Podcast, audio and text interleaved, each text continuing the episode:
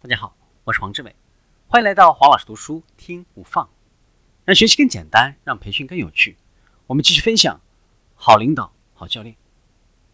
我们来看教练的本质，卓越教练的本质是培养觉察力和责任感。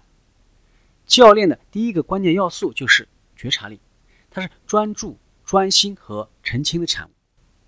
觉察力意味着通过观察和诠释一个人看到。听到、感觉到的事物时的警觉，而拥有的对某事物的知识等等，提升的觉察力令我们的感知超出了正常的清晰度，就好像放大镜的作用一样。世界上没有两个心灵或者身体相同的人，因此只有你自己可以通过觉察力来做最好的自己。比一般人更加的专注，就会带来比一般人更高的绩效。一旦得到高品质的反馈或者输入，那么改变随之而来，无需强求。责任感是获得高绩效的关键。当我们真正接受、选择，或者呢对我们的想法和行为负责的时候，我们对他们的承诺就提升了，我们的绩效也会提升。真正负责的感觉随着选择而来，并反过来需要问问题来引导。知识和经验在企业的经营当中对应于体育的技能和体质，离开任何一个都不能够保证我们达到巅峰。许多成功人士都证实了这两者是缺一不可的，而想赢的心态是最关键的。通过教练提升觉察力和责任感，可以使人们在短期内完成任务，在长期获得更高品质的生活。要开发我们的潜能。就是将我们的个性和独特性充分的展示出来，而不是按照他人所谓的最佳实践来塑造自己。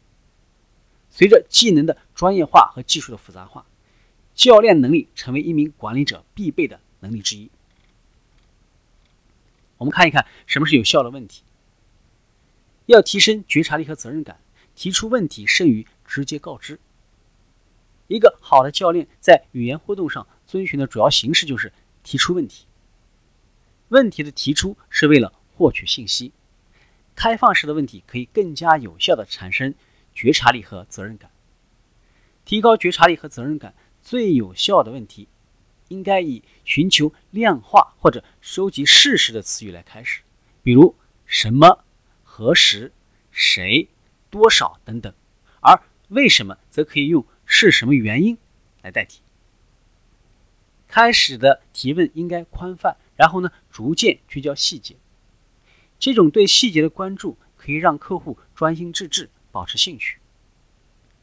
教练如何判断一个问题的哪些方面是重要的呢？总体的原则是应该随着客户而不是教练的兴趣和思路来提出问题。如果教练引导问题的方向，那么这会削弱客户的责任感。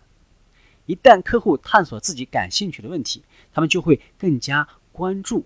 当下，并且呢，聚焦于任何可能出现的最佳解决方法。悖论就是，对于教练而言，聚焦于任何客户试图回避的问题，也同样具有价值。